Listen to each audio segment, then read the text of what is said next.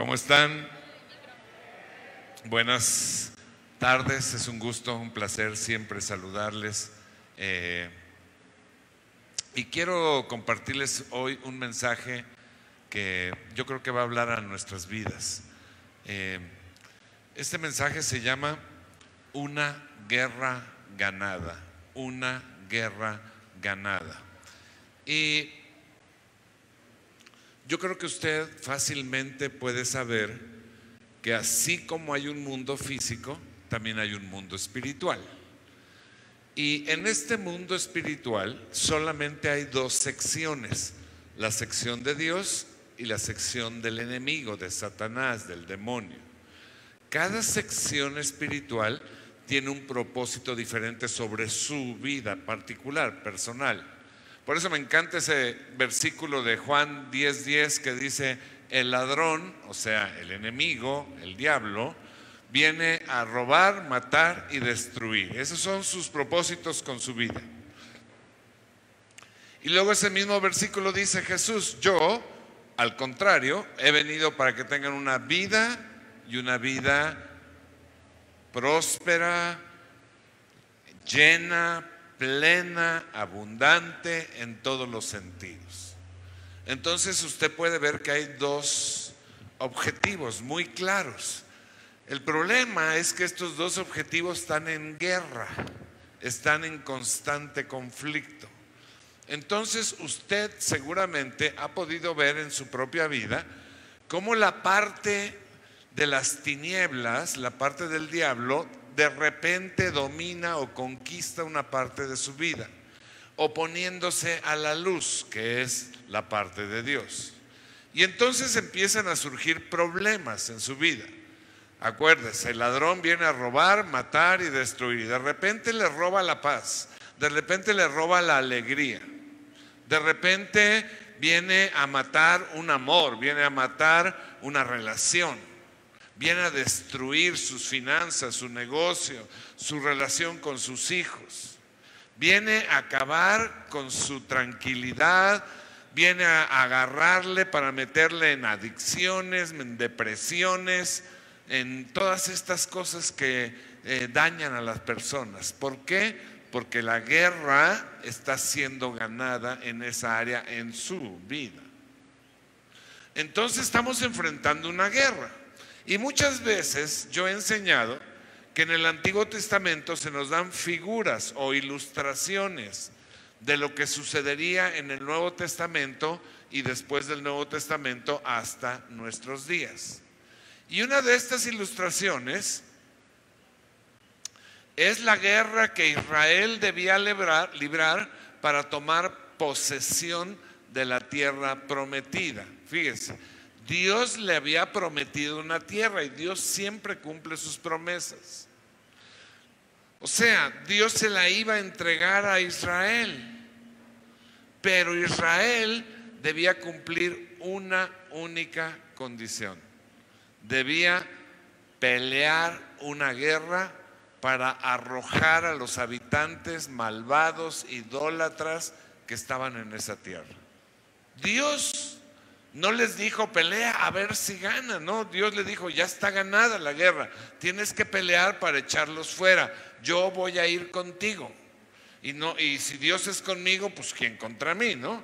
Yo les voy a dar la victoria siempre y cuando te involucres en la guerra frente a un enemigo vencido de antemano. ¿Quién no quiere pelear así? Eso es lo que hacen las esposas, por ejemplo, ¿no? Cuando se enfrentan a los maridos, van contra un enemigo vencido de antemano.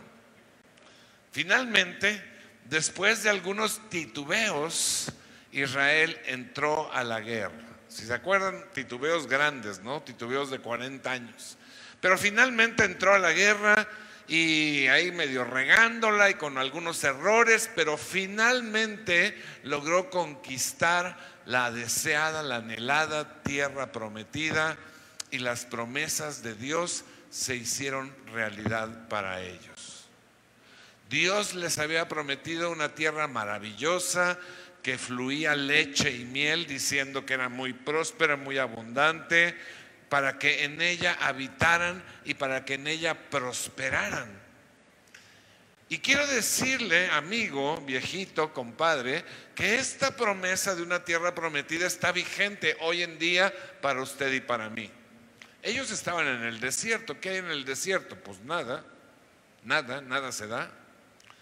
Esta promesa de una tierra prometida es para usted y para mí hoy.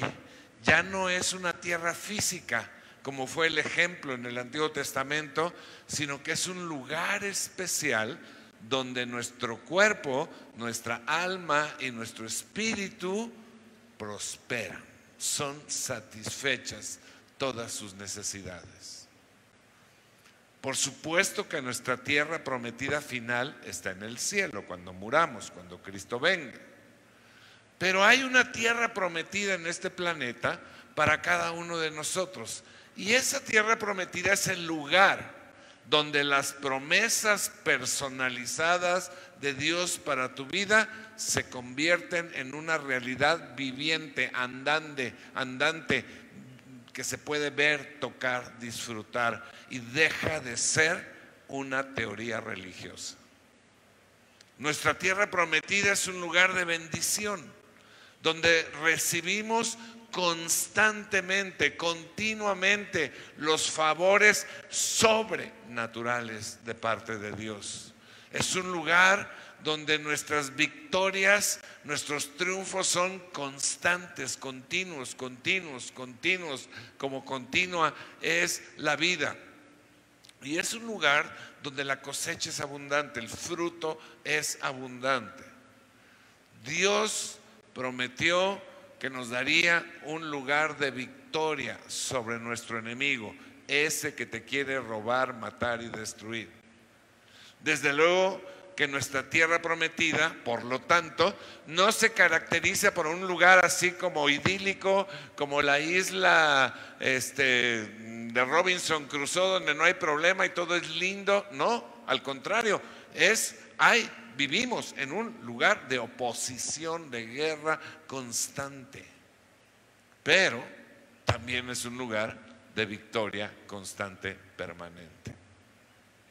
Dios quiere que sus hijos tengan ese lugar de paz, de alegría, de felicidad, de prosperidad, tengan ese lugar y tengan esa posición. La pregunta es, ¿está funcionando así para ti? ¿Es algo real en tu vida? ¿Real? Para tener éxito, para poder impactar al mundo, es necesario que nuestra fe en Cristo es real y que funciona. Porque si tú le dices a tu vecino, mira, en Cristo yo encuentro paz, pero te ve flaco, ojeroso, cansado, sin ilusiones, agitado, en broncas, pues no te va a creer. Para que la fe sea real, para que tengamos esa tierra prometida, esa victoria, es necesario, mi hermano, que salgas a la guerra y que eches fuera al enemigo. Por supuesto que no lo vas a hacer en tus fuerzas, sino en el poder de Dios. Y al igual que Israel, tenemos que salir a la guerra. Pero nos debe quedar súper claro que así como se llama esta plática, esta es una guerra ganada. Fue ganada contundentemente por Jesús.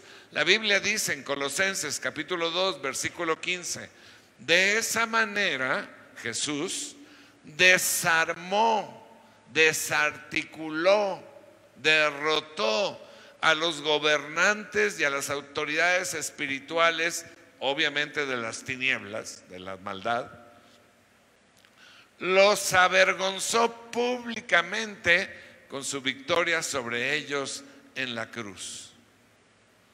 El refrán mexicano dice, no vengo a ver si puedo,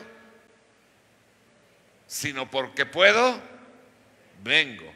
Y esta es una expresión muy confiada de quien siente que tiene el poder de hacer lo que quiera. Y mi hermano, este es nuestro caso en la guerra contra las tinieblas. No vienes a ver si puedes, sino porque puedes, vienes. No salimos a esta guerra a ver si ganamos. Salimos solamente a echar fuera a un enemigo derrotado.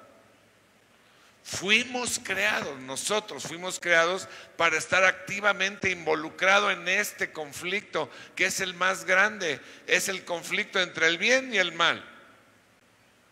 Y fuimos destinados para estar activos en la expulsión o en la destrucción de aquellas cosas que estorban el reino de Dios, el funcionamiento del reino de Dios.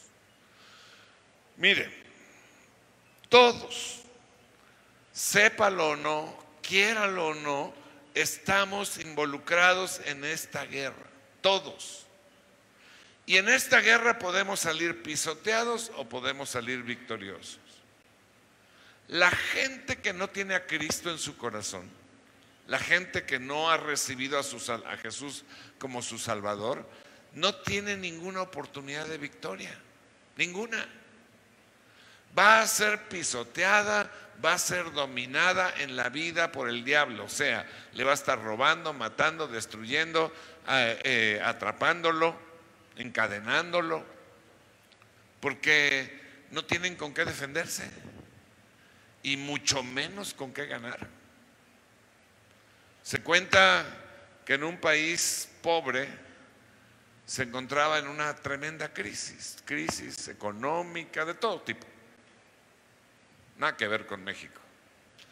Entonces, el presidente de ese país pobre reunió a su gabinete y les dijo, ¿qué hacemos, señores? ¿Qué hacemos para salir de este problema? No, no, no se nos está desbaratando el país. Pues empezaron todos ahí, pero la verdad es que no se les ocurrían grandes cosas y decían unas cosas, otras, y, pues no, nada era viable, hasta que de repente el general en jefe del ejército, que era de 14 hombres, se levantó y dijo, Señor, yo tengo la solución. Y el presidente le dijo, pues a ver, dígame qué es. Dice, declarémosle la guerra a los Estados Unidos. ¿Cómo? O sea, tenemos 14 soldados contra 3 millones, ¿cómo le vamos a declarar la guerra? Sí, precisamente de eso se trata. Dice, fíjese usted, todos los países que le han declarado la guerra a Estados Unidos, Estados Unidos les gana, luego interviene, invierte, los desarrolla y luego se sale y luego esos países son potencias mundiales. Vea el caso de Alemania, vea el caso de Japón, vea el caso de Corea del Sur. Dijeron todos, oye, pues tiene razón, tiene, tiene razón, sí, esa es la solución. Y todos empezaron a animar y a decir, pues sí, esa es la solución, hasta que un señor chaparrito que estaba en una esquina dijo, señor presidente, todo eso está muy bien, pero yo tengo una pregunta. ¿Cuál es su pregunta? ¿Y si ganamos? Claro que esto es un chiste, ¿no? No tenían ninguna posibilidad. Pero así está la gente del mundo, la gente sin Cristo, frente a las tinieblas. No tienen posibilidad, hacen lo que pueden para medio tratar de sostener su matrimonio, su familia, su salud mental, espiritual, emocional, eh, para lo, medio lo que pueden para no andar en tantas adicciones o problemas de, enojo y de tantas cosas, ¿no? en lo que las vidas se destruyen. En cambio, la gente que tiene a Cristo tiene todas las de ganar. El problema es que muchos creyentes no lo saben y si lo saben no quieren salir a la guerra por temor o por desidia. Y sus vidas no se diferencian en nada a las vidas del mundo, son dominadas por el enemigo. Hace unos días, para los que ven las noticias, los Estados Unidos decidieron salir de Afganistán. Fíjense, habían estado ahí por 20 años. Habían derrotado a los talibanes extremistas y habían dominado el país por 20 años. Durante estos 20 años invirtieron, bueno, una exorbitante cantidad de dinero, de trabajo, de recursos, de esfuerzo para preparar y equipar el ejército afgano. Habían logrado adiestrar y armar a 300 mil soldados para que cuando ellos salieran, este ejército controlara el país junto con el gobierno civil y los talibanes no tuvieran ninguna oportunidad. Pero, oh sorpresa, que nadie calculó. Al salir los estadounidenses, tanto el gobierno civil como el ejército se rindieron sin pelear. Y en cuestión de días, en estos pasados días, los talibanes tomaron nuevamente control prácticamente de todo el país. ¿Se da cuenta? Jesús derrotó al diablo, derrotó a todos los poderes de maldad, a los demonios, a todas las tinieblas y nos dio esa victoria, pero aparte nos equipó con armas poderosas, no solo para que no volviera a tomar control de nuestras vidas, sino aún para echarlo fuera de las vidas de otros. Pero muchos creyentes actúan como el ejército de Afganistán, se rinden sin pelear y entregan la plaza. O sea, actúan más como víctimas que como vencedores. El maestro le dice a Pepito, Pepito saca tu cuaderno y tu pluma que te voy a dictar unos apuntes. Ay, maestro, no traigo porque mi mamá es muy pobre y no tuvo para comprar cuaderno ni lápiz. Y el maestro se enojó y le dice, oye, chamaco, este, ¿qué pensarías tú de un soldado que va a la guerra y no lleva casco, botas, arma, no lleva con qué defenderse? ¿Qué pensarías de él? Dice, pues que es hijo de mi mamá.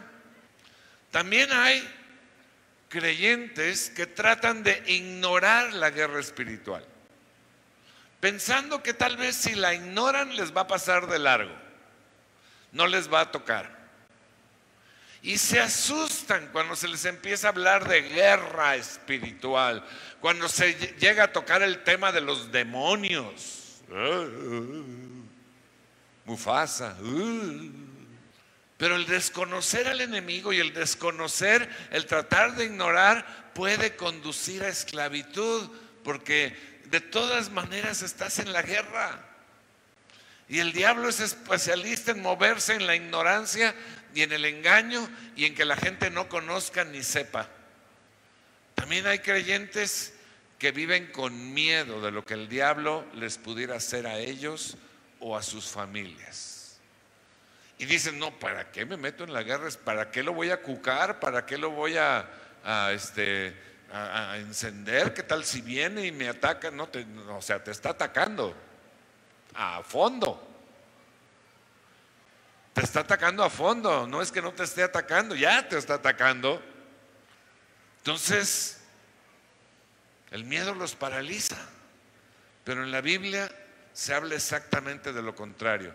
Más de 300 veces en la Biblia en relación a la guerra espiritual, a enfrentar al enemigo, más de 300 veces dice, no temas, no temas, no tengas miedo, es un enemigo vencido, poderoso sí, pero el más poderoso ya lo derrotó. Y la Biblia dice también en Santiago capítulo 4, versículo 7, así que sométanse a Dios, camina con Dios y entonces vas a poder resistir al diablo y entonces el diablo, ¿sabes qué va a hacer? No le queda de otra. No se enfrenta a ti, se enfrenta a Dios. Satanás disfruta atemorizando a la gente y basa su terror en la ignorancia de la gente, que no sabe quién es el diablo, no sabe cuál es su posición y no sabe cuál es su posición, perdón, en relación a Dios. Y no sabe quién es Dios, tal vez. Pero la Biblia dice, conocerás la verdad y la verdad te hará libre. Y esto es también muy claro en el tema de la guerra espiritual donde podemos saber sin duda que las tinieblas están vencidas y que no debemos atemorizarnos. La verdad que nos hace libres está en la Biblia. Dice Romanos capítulo 8, Romanos capítulo 8, versículo 37. Dice la palabra, en todo esto somos, En todo esto somos. En todo esto somos. En todo esto somos más que vencedores por medio de Jesús. Ya les he explicado qué significa más que vencedores, ¿no? Más que vencedores significa uno que está más allá del que venció.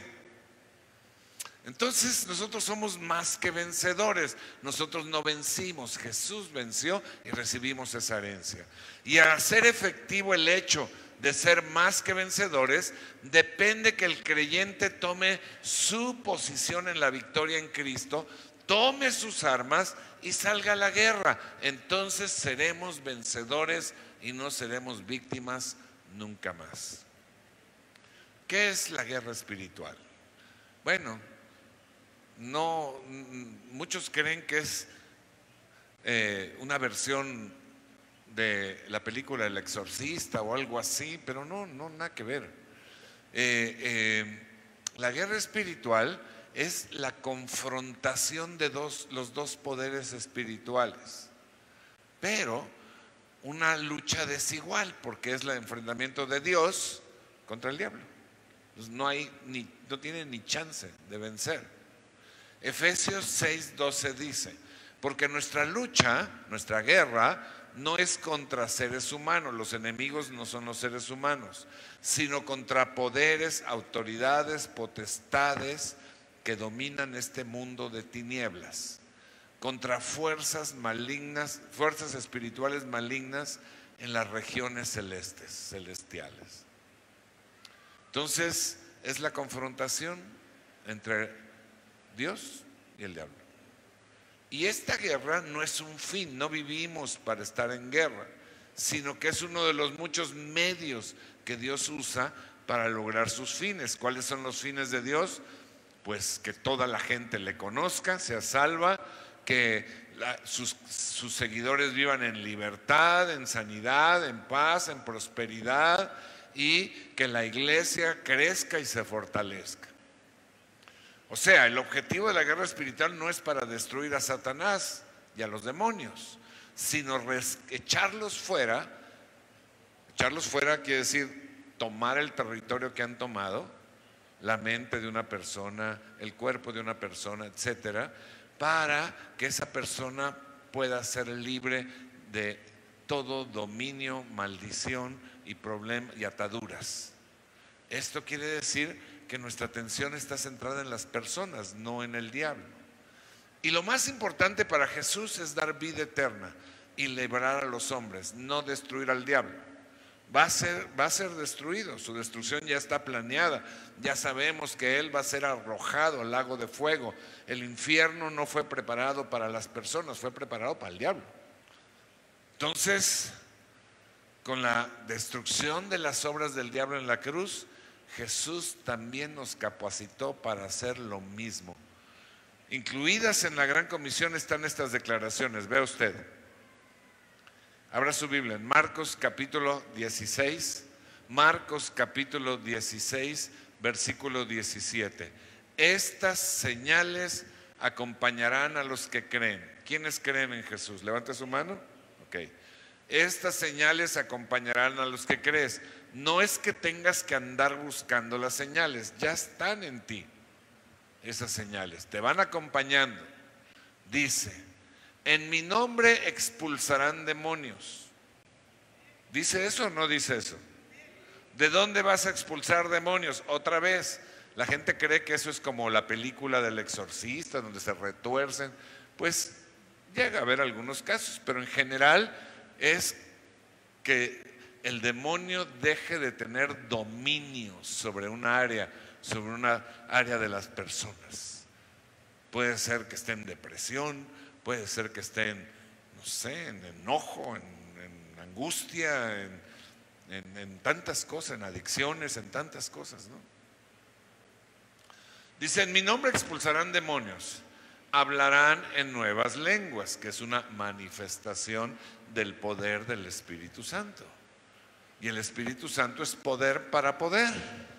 Y luego dice, tomarán en sus manos serpientes. Y no está hablando de que abrace a su suegra. está hablando que podemos tomar sin ningún problema toda manifestación del enemigo, todo problema que el enemigo cause, sin que nos pique. Y cuando beban algo venenoso, cuando estés en las horchatas de la esquina, no te va a pasar nada. Pero más bien lo que se refiere aquí es que cuando escuches, veas algo venenoso, algo que no es de Dios, vas a tener el poder y el discernimiento de saber esto no es de Dios y rechazarlo. O reprenderlo, desenmascararlo. Pondrán las manos sobre los enfermos y sanarán. Estos van a recobrar la salud. Fíjese usted. Luego, en Lucas capítulo 10, 19 dice Jesús. Jesús dice, sí, sí, afirmativo, pareja. Te he dado la autoridad para pisotear serpientes y escorpiones. Y no está hablando de tus cuñadas. Está hablando de los demonios. Está hablando de las fuerzas de las tinieblas. Está hablando del mal, de lo que hace daño. Usted lo puede pisotear. Dice, y vencer todo el poder del enemigo. ¿Cuánto? ¿Cuánto? Y luego fíjense lo que dice al final, nada les podrá hacer daño. Hay gente que me dice, pastor, es que ya me dijeron que mi vecina me hizo una, un, embrujo, un embrujo. Digo, pues ¿qué dice el versículo? ¿Qué dice? Pues que nada te puedo, o sea, ¿cuál es el temor? Nada. Te hace lo que el viento a Juárez. Porque eso es lo que dice la palabra, ¿no?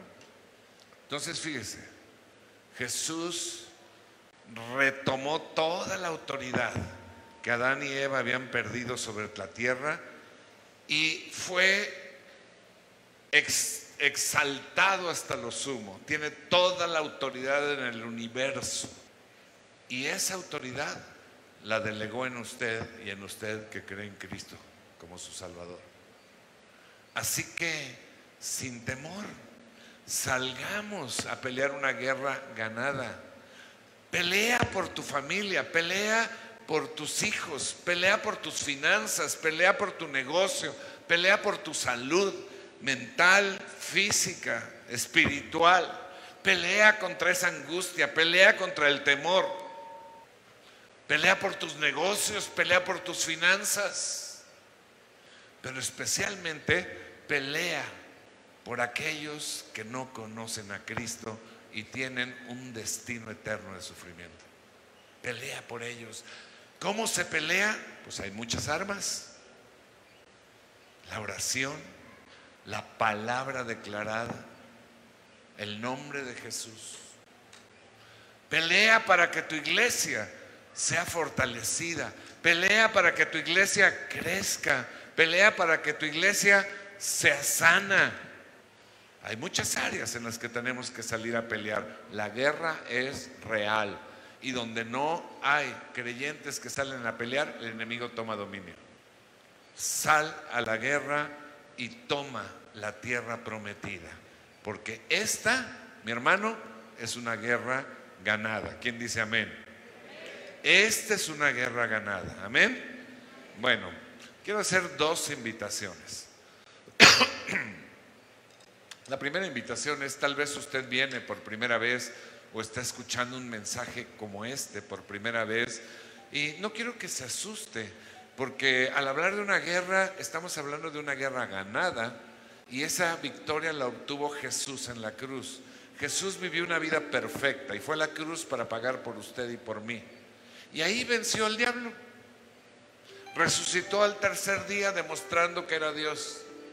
Y ahora nos dice, yo puedo librarte del destino eterno que por causa del pecado tiene todos los seres humanos. Y es sencillo, es gratis, gratis para ti. Para Jesús le costó todo. ¿Qué es lo que tengo que hacer? Creer que Jesús es Dios, reconocer que he fallado y pedirle que entre a mi vida. Y entonces Él entrará dice la palabra, cenará conmigo. Va a perdonar tus pecados, va a entrar en intimidad, pero lo más importante es que te va a dar la vida eterna. Y con esa vida eterna viene la autoridad para vencer en todas las demás áreas de tu vida. Es gratis, pero tiene que ser una decisión de cada uno. Si tú quieres hacerla, cierra tus ojos un momento y di conmigo, Señor Jesús, yo quiero ganar esta guerra, especialmente la guerra eterna. No quiero ir a ningún sitio de sufrimiento. Reconozco que te he fallado, perdóname, entra a mi vida como mi Dios, mi Señor. Y te doy gracias porque a partir de hoy tengo la autoridad para vencer, para pelear por mi casa, por mis hijos. Y a partir de hoy estoy seguro que estaré contigo en la eternidad, en el nombre de Jesús. Amén y amén. Si usted hizo esta declaración, lo felicito. Pero tengo que explicarle algunas cosas más que involucra esto, todas buenas. Así que al final yo le invito a que pase aquel módulo que está al final y ahí se lo van a explicar, pero además le van a dar un obsequio para que usted se lleve a casa. Si usted no está viendo en redes, escríbanos y se lo hacemos llegar a, su lugar. La segunda invitación es esta. A lo mejor usted medio sabía que estamos en una guerra, pero como que medio sí, medio no se ha involucrado, pero ahora se quiere involucrar, sin miedo, sabiendo que tiene la victoria, que es una guerra ganada, pero involucrar para reconquistar lo que el diablo ha ganado en áreas de mi vida, pero también para reconquistar lo que ha ganado en áreas de almas de los que me rodean. Si usted quiere participar en esa guerra, póngase de pie y vamos a orar, porque necesitamos el poder del Espíritu Santo, el poder del Espíritu Santo para poder hacerlo. Padre, gracias por cada uno de nosotros, Señor, que nos has hecho competentes de este nuevo pacto que nos da la autoridad espiritual para vencer al enemigo. Y declaramos, Señor, que en ti somos más que vencedores. Y echamos fuera al enemigo de nuestra casa, de nuestra familia, de nuestros cuerpos, de nuestras finanzas, de nuestra iglesia. Y declaramos, Señor, que también será echado, es echado fuera de mis familiares que no te conocen, de mis vecinos y de otras personas. Y me comprometo hoy, Señor, en el poder de tu Espíritu y con tu autoridad y tu ayuda a participar en la guerra y ganar áreas para mi bendición, para mi beneficio y para beneficio de otros. En el nombre de Jesús, en el nombre de Jesús. Amén y amén. Padre, gracias por esta congregación, gracias por los que hoy escucharon tu mensaje. Yo los bendigo en tu nombre, declaro fuera de sus vidas toda influencia demoníaca, declaro victoria en sus vidas, Señor, declaro tu bendición, declaro, Señor, círculos de protección en contra de la peste y, Señor, en contra de la pobreza y del problema económico. Declaro prosperidad sobre cada uno de ellos.